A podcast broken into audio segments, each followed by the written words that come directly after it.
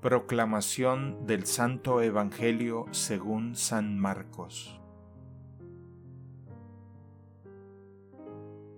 En aquel tiempo Jesús tomó aparte a Pedro, a Santiago y a Juan, subió con ellos a un monte alto y se transfiguró en su presencia. Sus vestiduras se pusieron esplendorosamente blancas, con una blancura que nadie puede lograr sobre la tierra. Después se les aparecieron Elías y Moisés conversando con Jesús.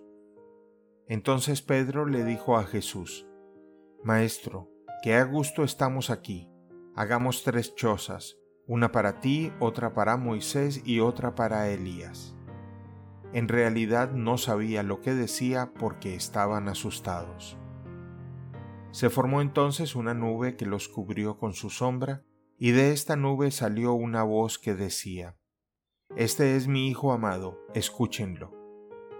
En ese momento miraron alrededor y no vieron a nadie sino a Jesús que estaba solo con ellos. Cuando bajaban de la montaña, Jesús les mandó que no contaran a nadie lo que habían visto hasta que el Hijo del Hombre resucitara de entre los muertos. Ellos guardaron esto en secreto, pero discutían entre sí qué querría decir eso de resucitar de entre los muertos. Palabra del Señor.